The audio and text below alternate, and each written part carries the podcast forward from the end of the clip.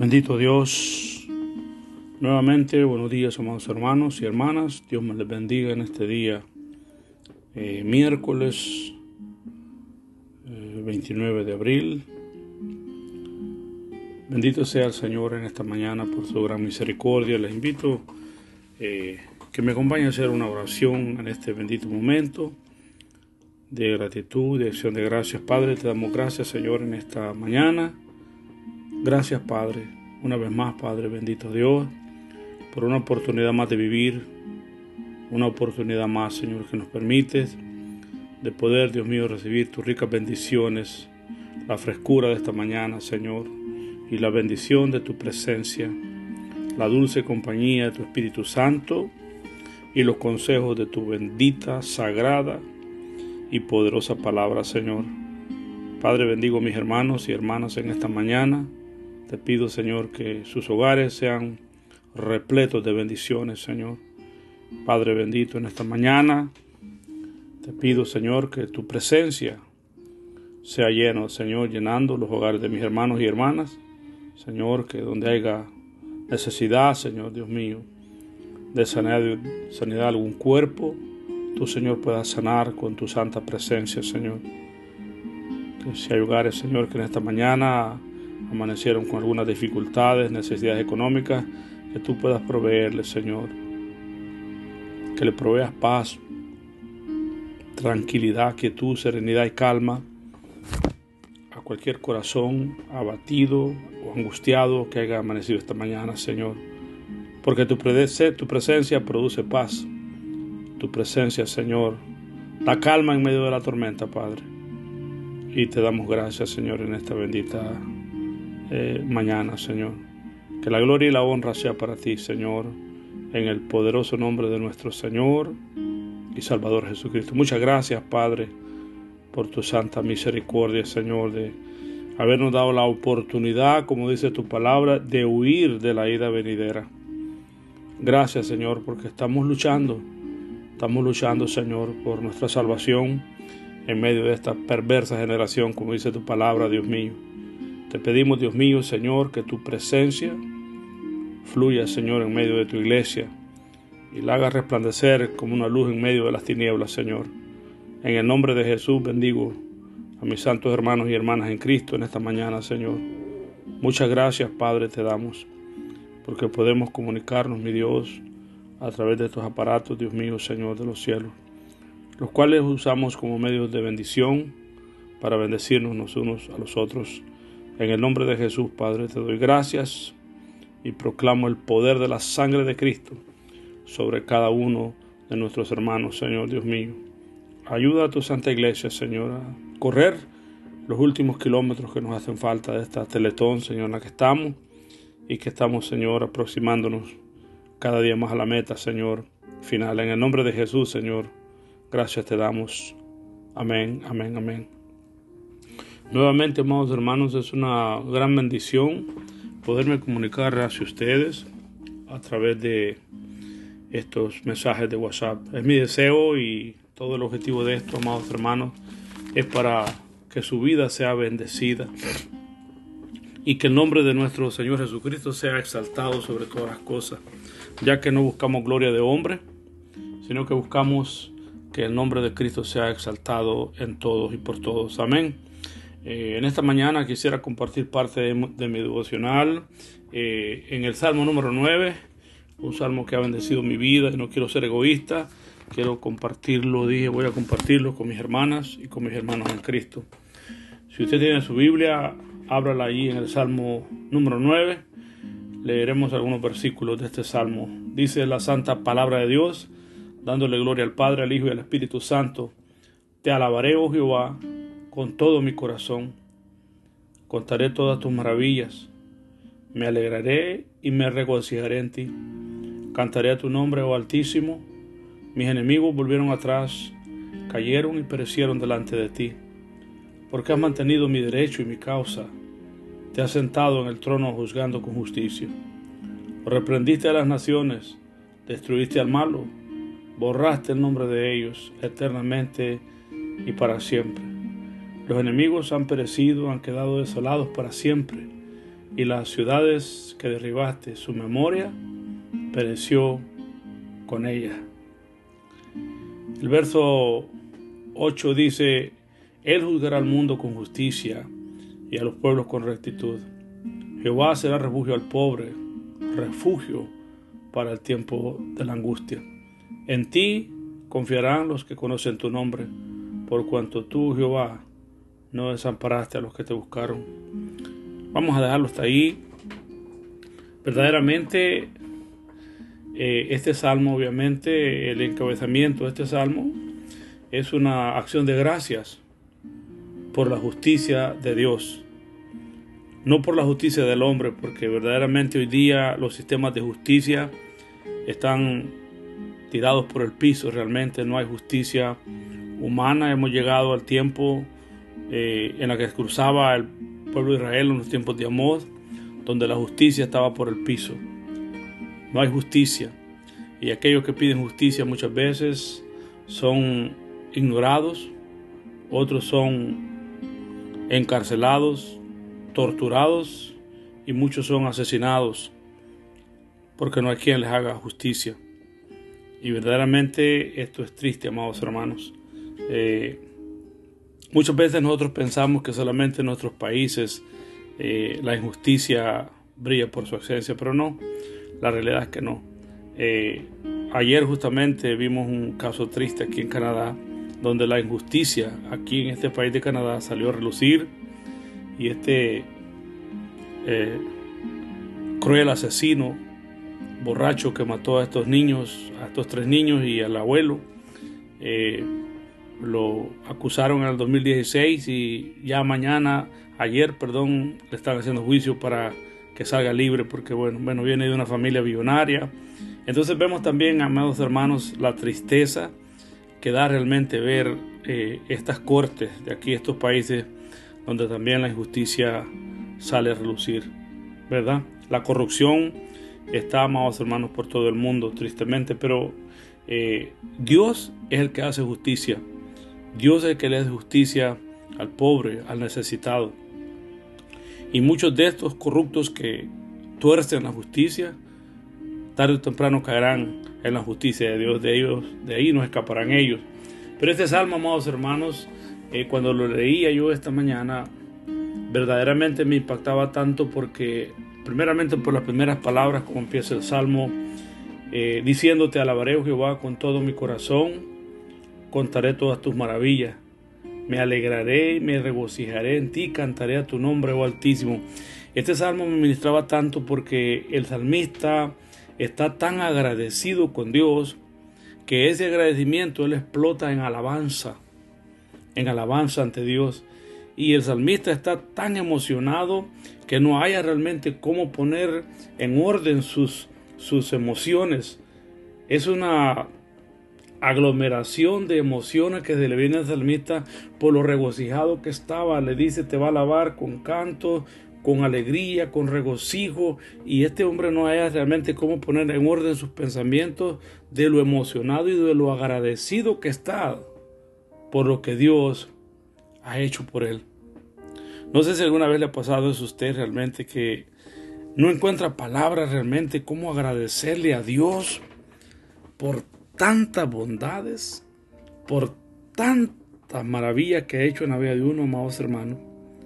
No sé si alguna vez le ha pasado a usted que no haya cómo poner en orden sus palabras para expresarle a Dios lo agradecido que usted está con Él por todo lo que Él ha hecho en su vida en su esposo, en su esposa, en sus hijos, en su familia, cómo realmente Dios puso la mano, alabado Dios de los cielos, en aquella enfermedad que era de muerte, aquella enfermedad que era incurable, aquella necesidad económica que usted estaba pasando y de repente, alabado sea el nombre del Señor, la mano poderosa, llena de bendiciones, de prosperidad apareció, etcétera, etcétera. Y muchas veces nosotros también no hallamos realmente cómo poner en orden nuestras palabras y expresar nuestro agradecimiento. Bueno, si ese es su caso, si ese ha sido su caso, pues entonces usted puede identificarse con lo que el salmista está diciendo, que alaba a Dios con todo el corazón, que alaba a Dios con alegría, que lo alaba a Dios con regocijo, por todas esas maravillas. Y ahora viene el versículo 3 donde dice, mis enemigos volvieron atrás, cayeron y perecieron delante de ti. Vea, el salmista está aquí nos expresa después de tener esa lucha con sus emociones y tratar de poner en orden sus pensamientos para expresarle a Dios lo agradecido que está. Ahora en el verso 3 Él nos declara, nos descubre las razones por qué Él tiene esa aglomeración de emociones en su, en su corazón. Y es porque dice que Dios dice, Dios dice que destruyó a sus enemigos. Mire, amados hermanos, cuando nosotros dejamos todos en las manos de Dios, Dios es el que se encarga de nuestros enemigos. Amén. Gente que a veces nos quiere dañar sin causa. No sé si le ha pasado a usted que usted ha caído mal sin hablarle a nadie, sin decirle nada a nadie y de repente cae mal. Cae mal. Y gente que lo quiere agredir a usted sin causa, sin ninguna causa. A veces es triste que la gente por la que más nos damos son las que más nos hiere. Por la gente por lo que más metemos nuestras manos, a veces son las que más nos humillan y terminan a veces siendo nuestros enemigos. Pero que Dios tenga misericordia de ellos. Porque cuando nosotros dejamos todo en las manos de Dios, Dios es el que se encarga. Dice la palabra del Señor, mía es la venganza, yo pagaré el precio. No os venguéis vosotros mismos, sino dejad lugar a la ira de Dios, dice la palabra del Señor, ¿verdad? Yo sé que en nuestro sentido justiciero humano queremos realmente mostrarle a esa persona lo que yo soy, ¿verdad? Yo no soy cualquier cosa, yo soy esto, pero no, amados hermanos. Usted y yo somos hijos de Dios y tenemos que tener la paz de Dios, amén. Bendito sea el nombre del Señor por eso. Entonces el salmista está expresándonos en el verso atrás que los enemigos, lo que, que que le hicieron la vida imposible, por último, esas personas perecieron, cayeron. La palabra caer es morir. En los tiempos de la guerra decía cayó Julano, cayó Vengano, para decir que había caído abatido, ¿verdad? A tiros o había sido asesinado. Entonces nos está hablando aquí que estos enemigos, estos enemigos fueron borrados se los quitó Dios de en medio. Y muchas veces Dios es el que quita, hermano, los instrumentos del mismo diablo de nuestro camino. Es Dios el que va apartando, amén, estorbos del diablo, porque a veces hay estorbos del diablo en nuestro camino, pero es Dios el que se encarga de esos. Entonces el salmista nos da allí la razón por qué él está agradecido con Dios. Mis enemigos, dice, volvieron atrás cayeron y perecieron delante de ti, porque has, mantenido mi derecho, vea, y mi causa. Te has sentado en el trono, en el trono juzgando con justicia. Hermano, Dios es nuestra justicia. Él es quien nos defiende ante las críticas de los demás. A veces somos juzgados sin causa. A veces somos mal interpretados nosotros, ¿verdad? A veces queremos hacer un favor y se nos malinterpreta y se nos juzga por algo que nosotros queremos hacer, quisimos hacer de buena fe, a veces somos juzgados, ¿verdad? Somos malentendidos. Y que Dios tenga misericordia de aquellos que tienen sus pensamientos cochinos, ¿verdad? Sucios, que nos malinterpretan cuando nosotros lo que queremos hacer es algo bien y de repente esta persona toma esas cosas por el otro lado equivocado. El mismo diablo se adelanta y trata de torcer eh, el contexto de nuestras palabras o de nuestras intenciones y luego somos malentendidos. Pero bueno, Dios es el que hace justicia. Yo creo, amados hermanos, que en esta mañana usted, usted y yo tenemos que estar agradecidos. Tenemos que, amados hermanos, explotar, si es posible, llevar, poner en esos contextos nuestro corazón de agradecimiento por lo que Dios ha hecho hasta este momento. Solo el hecho, amado hermano, que usted y yo hayamos amanecido con vida, hayamos visto la luz, el sol de un nuevo día.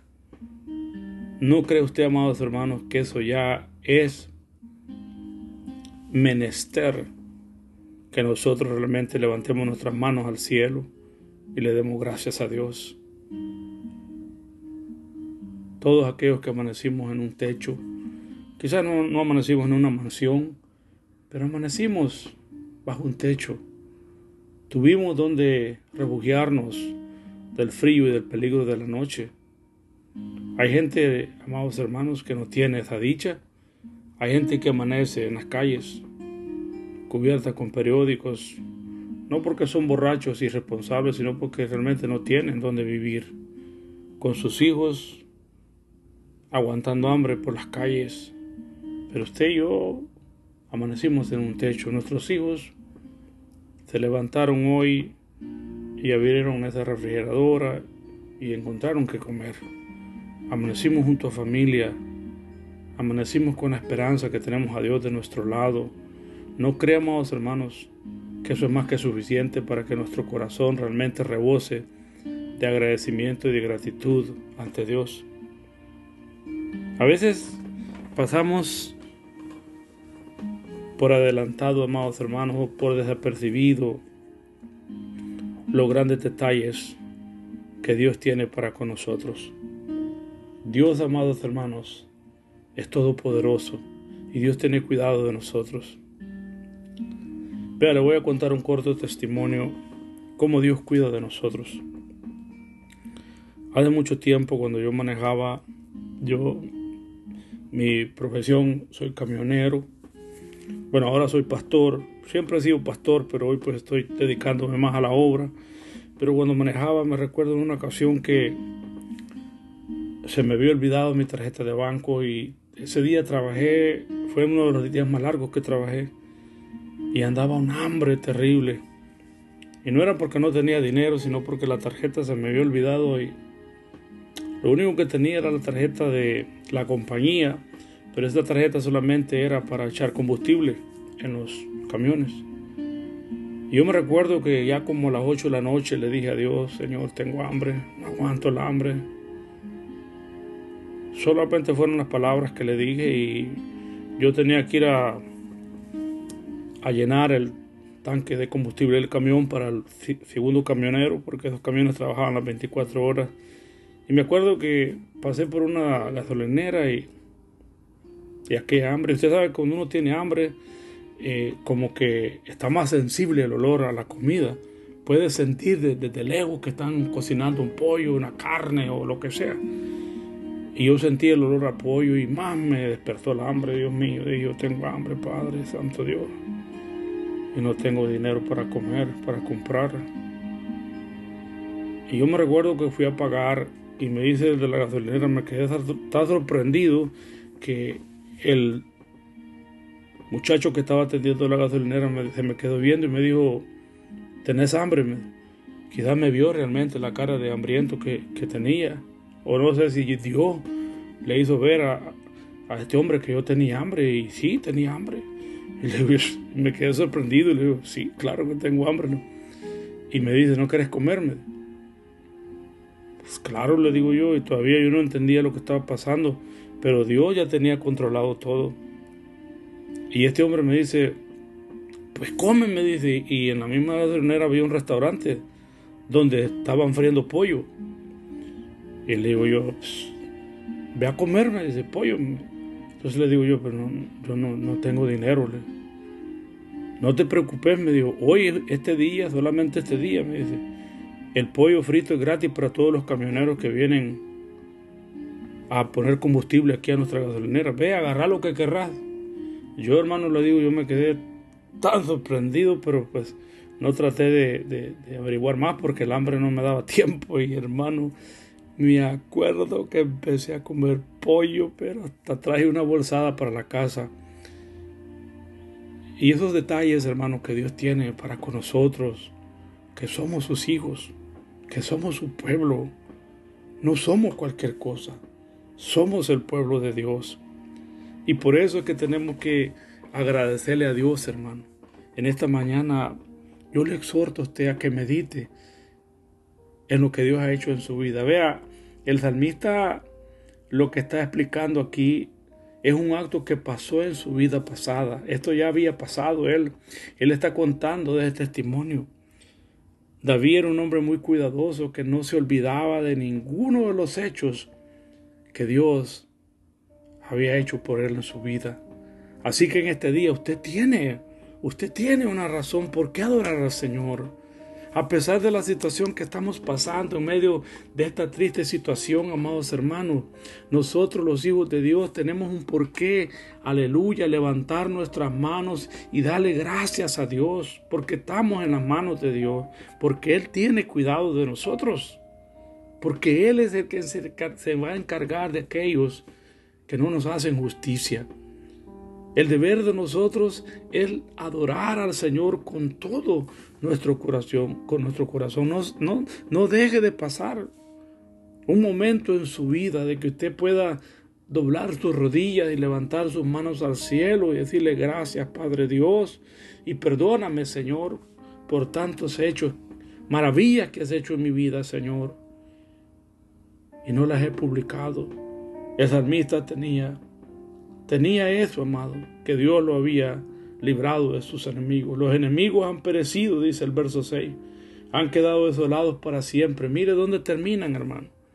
Esta gente que cree que es poderosa, mire dónde terminan.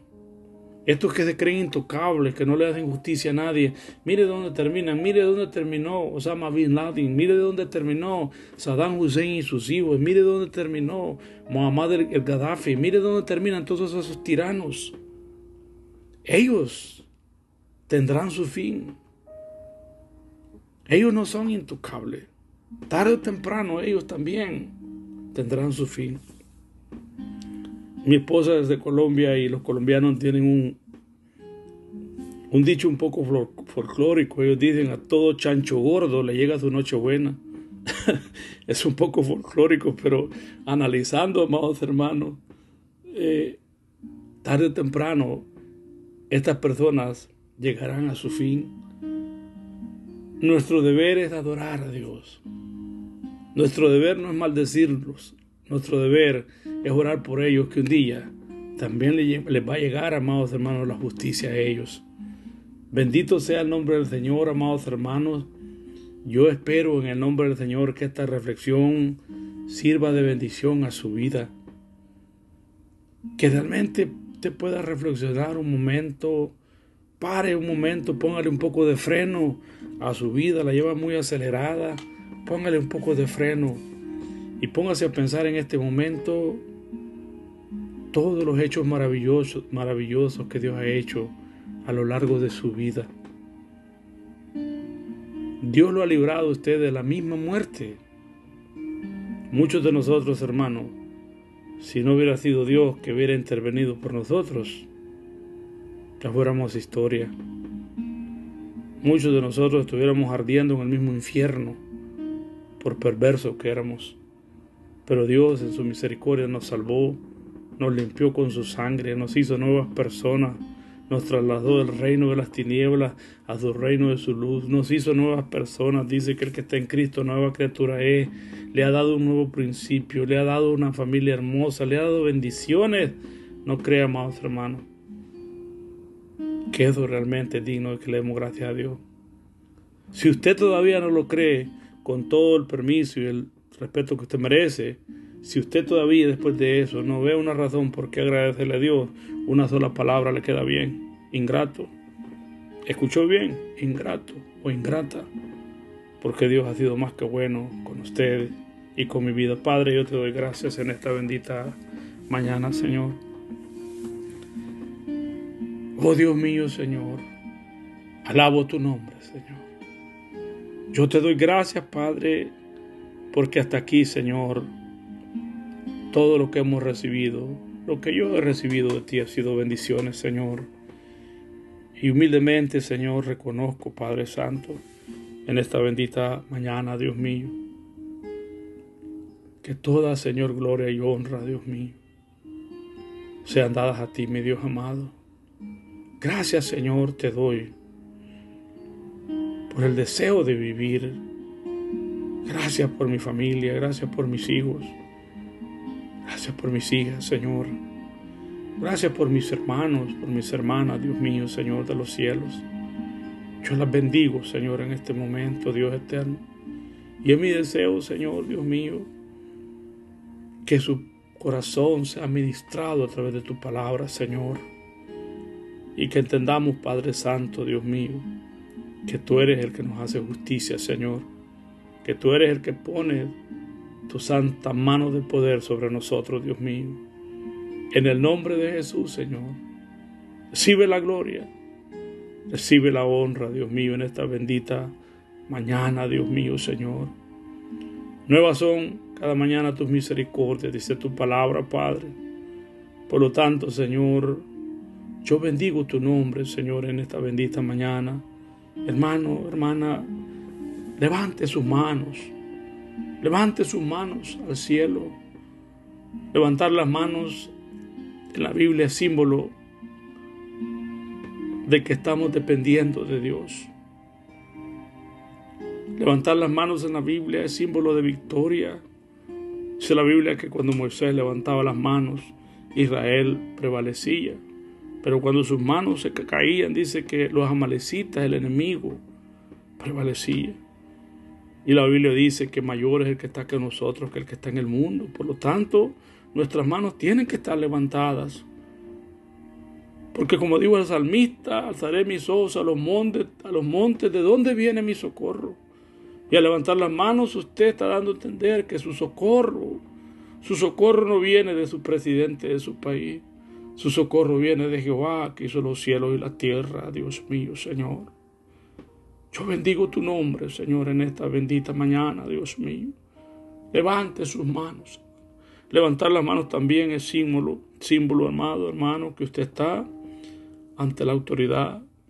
Cuando un policía le dice, usted levante las manos, usted levanta las manos, y al levantar las manos, usted se está rindiendo a esa autoridad, pues al levantar las manos, usted se rinde ante Dios. Usted a entender que usted está ante la autoridad máxima, que es el Rey de Reyes y Señor de Señores. Padre Señor, gracias, Padre bendito Dios. Gracias porque tú eres fortaleza en medio de la angustia. Porque tú, Señor, tienes el poder, Dios mío, Señor, de sacar a tus hijos de toda angustia, Padre Santo. Recibe la gloria, recibe la honra y recibe toda la alabanza, Señor, porque solamente a ti te pertenece, Padre, en el nombre de Jesús. Amén, amén, amén.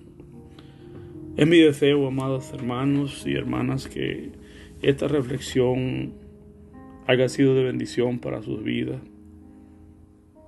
Y si ha sido de bendición para sus vidas, solamente dele gracias a Dios y dele todo honor a Dios, porque Él es el único que se merece la gloria y la honra. Los humanos solamente somos vasos, siervos y inservibles, dice la Biblia. Por lo tanto, a Él y solamente a Él sea la gloria y la honra por los siglos de los siglos. Dios me les bendiga. Dios me le guarde, reciban un fuerte abrazo de su hermano y su pastor Carlos González. Bendiciones a cada uno de ustedes. Amén.